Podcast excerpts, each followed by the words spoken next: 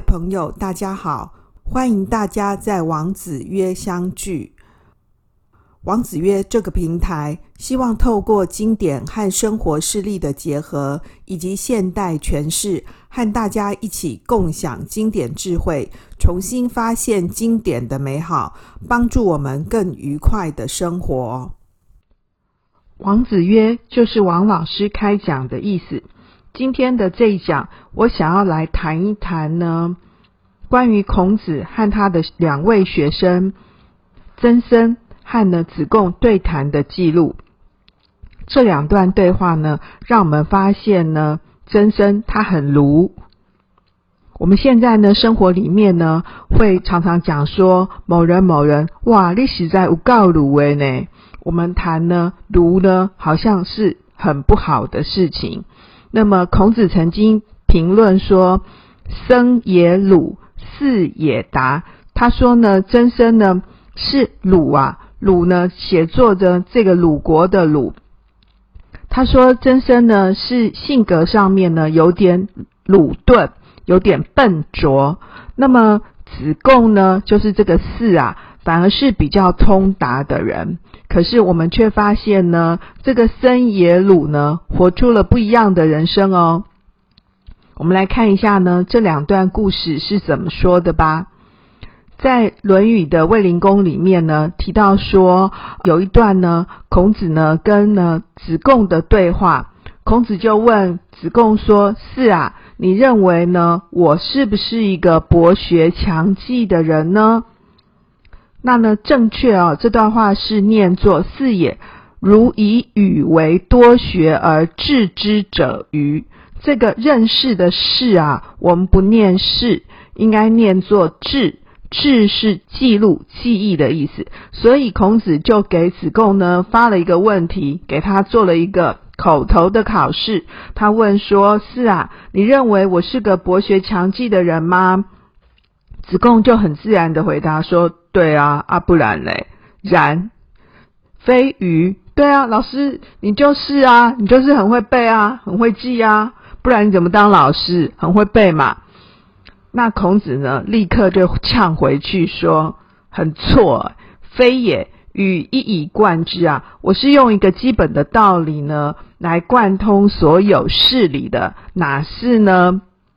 多学而致之者，哪是硬背的啊？所以显然孔子是有点不高兴，对不对？孔子觉得这个子贡啊，你这么聪明，你怎么不了解老师的心呢？”那呢，这个子贡呢也很直接的回答，对他来说，老师这么有学问呐、啊，当然是很会背书的人呐、这有什么错呢？所以孔子呢就大白话的告诉子贡说：“哎，搞清楚啊，我是一以贯之的人。一以贯之是什么意思呢？就是我们现在常常讲的说，夫子之道呢是一贯之道。”同样的故事呢，或是同样的例子呢，发生了在曾生身上。有一天呢、啊，曾参就去见老师，然后老师就直接告诉他说：“生啊，我告诉你哦，我的道呢是一以贯之。”诶，他就没有问曾生了耶，然后他就直接跟曾生讲答案了，没像他在给子贡考试，对不对？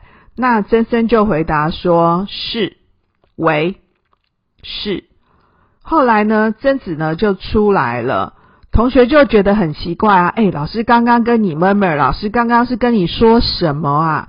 老师跟你说吾道一以贯之，现场也有人听到嘛。于是呢，那些小师弟们呢就问曾生说：“大师兄，老师刚刚讲那段话是什么意思啊？”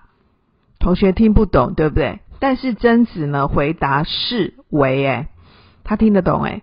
后来曾子呢，还是真的比较厉害的，他就出来呢，跟同学讲说：“夫子之道，忠恕而已矣。”这个我们老师的道啊，他谈的那个“一”呀，“一”这个字呢，事实上就是“忠恕”这两个字罢了。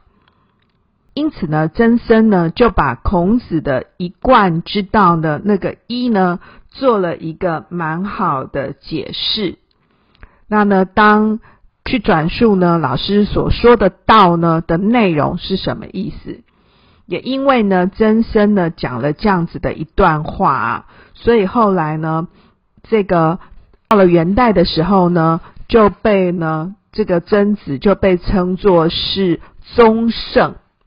宗就是这个宗旨的宗，就是他是最能够呢了解呢孔子学说的宗旨主旨的一个人，所以被后代呢推为宗圣。曾参是谁呢？曾参以孝闻名的，就是吾日三省吾身那个。可是为什么孔子说他生也鲁呢？事实上呢，他的反应呢，的确是没有子贡这么快的啊。子贡呢是孔子言语门的学生，言语门嘛，就是比较会说话呀。这个用我们现在这个比较不好的话来讲呢，就是嘴皮子挺溜的学生啊。那孔子呢，在这一段对谈里面呢，他直接斥责这个子贡说啊：“你以为我博闻强记啊？对不对？事实上不是啊，我是一以贯之。”孔子事实上是要提醒子贡说呢，不要把经验的知识啊当作道，希望呢他不要只是随着经验的知识，经验的知识是什么？就是很会背啊。对不对？然后会无穷的去追索啊！不要呢，把这些呢闻见之知，听闻的闻啊，看见的见啊，闻见之知当做是这个道的核心，而必须呢要从开启自己个人生命的智慧上面去考虑。要用一贯呢作为自己呢体道明道的依据，作为自己生命的内在啊，所以不要往外求，去说我今天是不是背了很多书啊，然后我的学历很高啊，我读了很多个硕士博士学位，我身上呢有非常多的证照，所以因此我是很有知识的人。很有知识呢，并不代表呢你很有智慧啊。所以孔子说啊，他是用一呢来贯穿他的学问。这个一是什么意思啊？就是经过消化呢、融贯以后呢，所学到的这个知识，把这些知识呢、经验的知识，变成自己内在的智慧。所以孔子在别的地方也提到说，他是一个下学上达的人。这个一贯的能力啊，是从博学上面来的。但是如果只有停在博学、多学上面来说，而没有呢再进一步的去督促呢自己的生命修养，再更加的精进自己的话，那么这个多学显然是没有意义的。当子贡回答呢，孔子说：“非鱼。”说啊，老师你就是这样啊的时候呢，显然呢，子贡是不了解孔子的。也就是说，子贡都一直落在这个经验知识的追求当中，所以孔子呢，希望说子贡啊，你要多思考。我是用一以贯之呢。来呢谈学问的，所以学问呢要转化成为智慧，那才有意义。可是，在曾子的这一则呢，孔子呢就没有再给曾子考试了。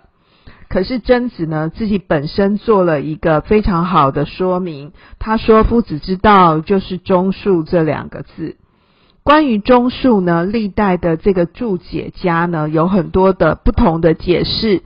有人说呢，这个忠恕呢，就是诚诚意的诚啊。也有人说呢，这个忠恕这个词呢，事实上指的是学问的学。不过呢，朱熹呢解释中恕呢，他讲尽己之谓中，推己及人之谓恕。尽己是什么意思呢？尽量的尽啊，自己的己，尽己就是表现好，做好我自己的本分啊。那恕这个字是如跟心，对不对？就是将你心推我心啊。所以如果能够做到忠恕的话呢，在德性之治上面，在自己的道德上面呢，讲求修养，所以那就可以变成一个更好的人。